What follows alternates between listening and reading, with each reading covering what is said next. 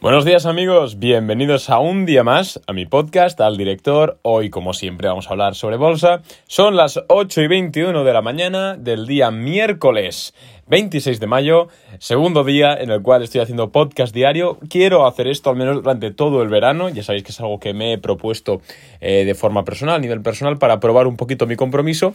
Y bueno, simplemente antes de comenzar con el episodio, decir que me puedes seguir en Instagram, donde comparto todas las empresas que compro, las empresas que vendo, lo que pienso sobre el mercado, un sinfín de información que yo creo que bajo mi punto de vista es valiosa y pues si te aporta bien y si no, pues de verdad que restar no resta. Además es totalmente gratuito así que ahí está, puedes seguirme en Instagram, tienes el enlace directo a mi perfil en, la cajita de más información de este podcast o si no, pues te vas a la aplicación y buscas Arnau barra baja Nogues. Dicho esto, vamos a comenzar con el episodio. Eh, sino antes, sin antes aclarar que ayer tuve un accidente, lo puse por Instagram, estoy bien, sigo vivo, lo que pasa es que tengo la, movilidad bastante reducida, pero bueno, sigo bastante vivo y en Boring Capital ayer incluso compramos una, empresa que es Uroi, de uranio, pequeñita, así que no ocurre nada, estoy bien, pero muchas gracias a todos los que os habéis interesado eh, por mi estado físico, de verdad os lo agradezco. Dicho esto, vamos a hablar del episodio sobre lo que nos concierne hoy, que es por qué he perdido o por qué estoy perdiendo mi, motivación o mi... Más que motivación, lo que diría, eh, porque estoy adquiriendo pesimismo alrededor del, del activo de Bitcoin. En Boring Capital, al menos de forma interna, manejamos como, hacen las agencias de calificación. Es decir, tenemos un activo y lo, puede tener cinco categorías. Puede tener cinco, atributos, perdón. Puede tener atributo de Strong Buy, es decir, eh, compra potente cuando está muy atractivo. Después Buy, que es básicamente que puedes comprar, que está bien, pero no es una compra eh, tan marcada. Luego tenemos Hold, en el cual es una terminología media. Y luego ya tenemos Buy y Strong Buy, que es venta y venta fuerte.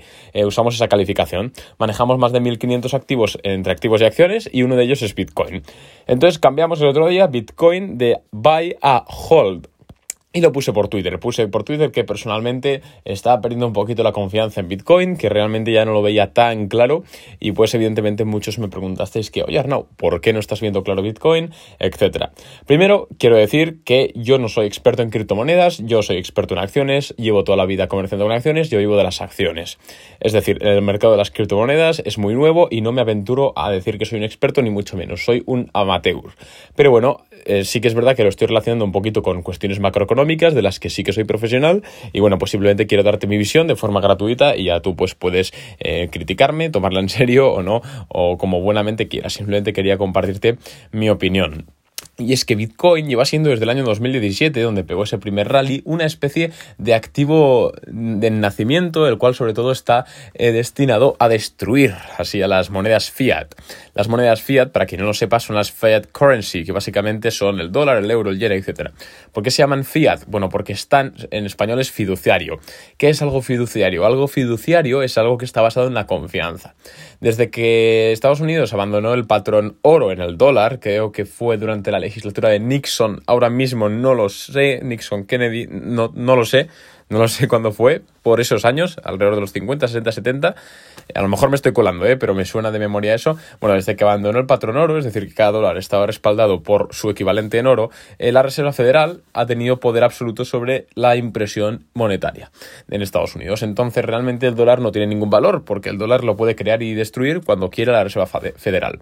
El valor que tiene el dólar y el euro y el yen, etcétera, es un dólar, es, es un valor, perdón, que le damos por confianza. Como toda la sociedad eh, respeta que el dólar o un euro tiene ese valor, entonces tiene ese valor. Es un valor fiduciario. Eso significa una moneda fiat.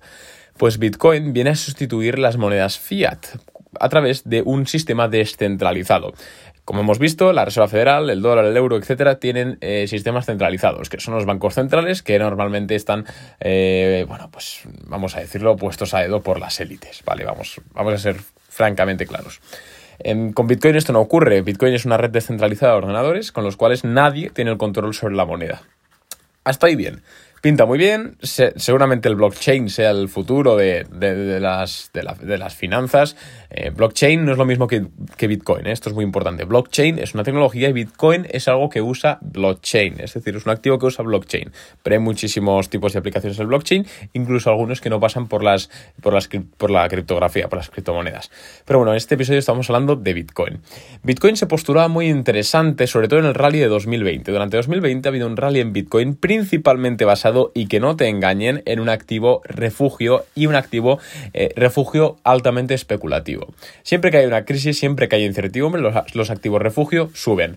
¿Cuál ha sido el activo refugio por excelencia durante toda la historia de la humanidad? El oro. Tengo un podcast hablando de oro, con ya sabéis que tengo el 30% de mi cartera en oro y de, y de momento no me va nada mal. Em, eso es un activo refugio al uso. Pero Bitcoin se está como comportando de nuevo como ese activo, activo refugio. Eh, porque evidentemente no está sujeta a las condiciones macroeconómicas de pues, las decisiones de la Reserva Federal, etc. Hasta aquí muy bien todo, hasta aquí todo el mundo lo sabe, un rally alcista de Bitcoin ahora está corrigiendo, pero bueno, en definitiva parece, incluso he visto estimaciones de que va a llegar a 400 mil dólares, bueno, os voy a dar a partir de aquí mi opinión. Y mi opinión es que Bitcoin es sencillamente muy fácilmente sancionable. Cualquier país, cualquier legislación puede decirte un día a otro, pum, Bitcoin está prohibido. No se pueden hacer transacciones en Bitcoin, lo puede decir cualquier país, o prohíbo a las, a las empresas de servicios financieros ofrecer productos asociados a Bitcoin, como ha hecho China, lo cual evidentemente afecta al precio, al, al bueno, al, precio del activo, afecta evidentemente porque es menos negociable, y esto y creo que también lo ha hecho Turquía, es decir, lo pueden hacer todos los países en cualquier momento. Y además, recordemos que Bitcoin, en teoría, está compitiendo contra las monedas fiat. Las monedas fiat que hemos visto que las controlan los bancos centrales y a su vez las grandes élites. Estas grandes élites suelen gobernar también los países o si no los gobiernan tienen una gran influencia sobre, sobre el ejecutivo. Entonces, a la mínima que se vea una real amenaza, la prohibirán, así de sencillo. Y Bitcoin volverá a ser algo clandestino.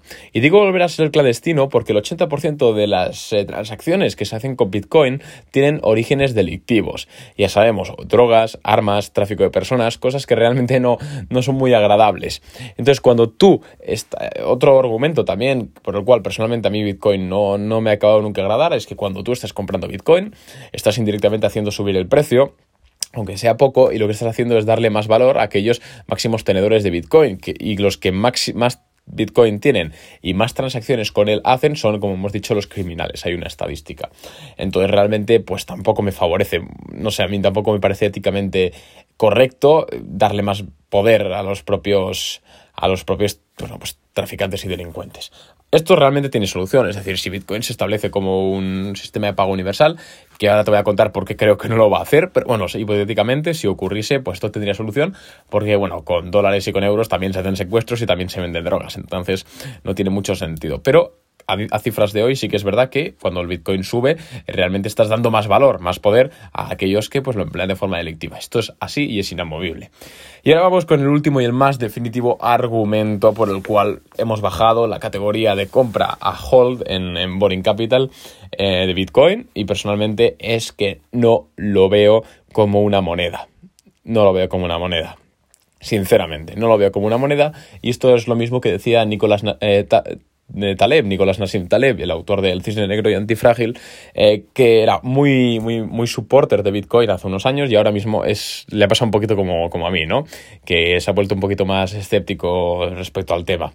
Eh, dice que no puede ser un valor para transaccionar porque tiene una volatilidad enorme. Es decir, no puede ser que hoy tengas, por ejemplo, un Bitcoin y vayas a comprarte un, yo qué sé, un Tesla. Bueno, no, que ya no se puede comprar Teslas. Pues pongamos que se puede comprar un coche con Bitcoin y ahora vale, pues eh, pongamos que hoy vale 40 dólares Bitcoin. Te quieres comprar el, coche, te cierra la tienda, ¿eh? A las 8 de la tarde te cierra, pum, y dices, bueno, me la compro al día siguiente. Vas al día siguiente a por ese coche 40 mil dólares para comprarlo con ese Bitcoin y resulta que el Bitcoin ya no vale 40 mil, sino que vale 35 mil. Un valor tan volátil no puede ser jamás una moneda empleada por el público general al menos. Punto. Esto es así. Y quien no quiera ver esto eh, es un iluso. Así lo siento. No, nunca será una moneda Bitcoin, al menos con la volatilidad y el ATR que tiene actualmente, nunca será una moneda, una moneda oficial, una moneda de uso popular, porque es demasiado volátil. No puede ser que hoy tengas un valor y al día siguiente tengas un 22% menos de ese valor, al día siguiente tengas un 24% más de ese valor. Es algo ridículo, es algo, me parece bastante iluso pensar que al menos en un futuro próximo Bitcoin eh, puede, puede ser una moneda empleada, empleada por, por, por, el pueblo, es decir, por, por la mayoría, me refiero. Igualmente, igual sí que es aceptada en comercios, etcétera, pero eso es muy distinto a que sea el sustituto del euro. Yo lo he dicho ya en este podcast muchas veces, hace meses, que yo creo que el futuro sí que son las criptomonedas, pero son las criptomonedas de las monedas fiat que ya existen ahora mismo. Por ejemplo, el criptoeuro o el criptodólar. Eh, es cuestión de tiempo que la Reserva Federal y el Banco Central Europeo hagan un criptoeuro o algo así, eh, que será lo mismo que el euro digital, que ya tenemos, pero con otro nombre, para un poquito rivalizar y acabar eh, comiéndole la tostada al Bitcoin. Si nos fijamos en el mercado Forex, que es el mercado de las divisas, es es como creo que 200 veces menos volátil que el mercado de las criptomonedas. Así que yo creo que a día de hoy y en un medio plazo, incluso largo plazo, me parece simplemente ridículo pensar que Bitcoin puede llegar a ser una moneda de intercambio usada, reitero, popularmente. Y por último, tengo una pequeña reflexión antes de acabar el podcast sobre, sobre la fiduciedad de Bitcoin también. Porque imaginemos que Bitcoin realmente, venga, vale, vamos a suponer que ha bajado mucho su estabilidad y que pues se puede emplear como una moneda eh, de uso popular, como si fuese el euro. Vale, eh, ¿qué es la diferencia Bitcoin del euro? Me dirás, ¿la descentralización? Vale, sí, correcto, nadie tiene el poder sobre Bitcoin, pero la fiducialidad es la misma. Es decir, Bitcoin seguirá siendo fiat, seguirá siendo una moneda fiduciaria, porque la gente tendría que confiar en Bitcoin para darle ese valor, porque Bitcoin realmente intrínsecamente no tiene ningún valor, es una red de ordenadores, sí. ¿Y qué? Al Antonio que quiere comprar el pan, le da igual, se le trae al Pairo que sea una red de ordenadores. Antonio que va a comprar el pan tiene que ponerse de acuerdo con la panadera para darle un valor a una moneda, sea el euro, sea el Bitcoin, sea el dólar o sea una piedra. Si toda la sociedad coge una piedra y toda la sociedad dice que la piedra, por ejemplo, el granito, tiene tal valor, entonces toda la sociedad aceptará como moneda el granito.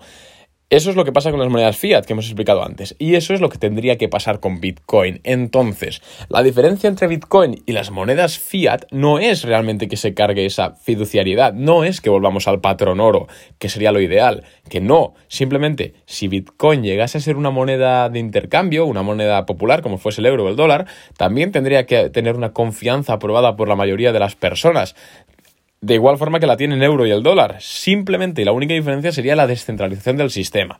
Que eso sí que es bueno, es verdad, porque no dependemos de pues, ciertas políticas y ciertos intereses. Pero cuidado, porque en caso de que Bitcoin, por ejemplo, sea la moneda hegemónica, cuidado con las correcciones económicas, porque claro, al estar descentralizada, no se podrían aplicar políticas macroeconómicas expansivas o reductivas. Entonces, a lo mejor tendríamos ciclos económicos bastante, bastante fuertes. Esto ya es, bueno, divagaciones y teorías económicas pero simplemente te quería compartir un poquito mis sensaciones y en nombre de todo el equipo de Brin Capital, un poquito lo que estamos pensando sobre Bitcoin. En primer lugar, te hago una síntesis la facilidad de prohibición que tiene, que tiene el sistema. Luego tenemos también eh, la práctica imposibilidad del uso como moneda eh, a nivel popular, principalmente por su volatilidad, que es un poquito el argumento que da Nicolás Nassim Taleb.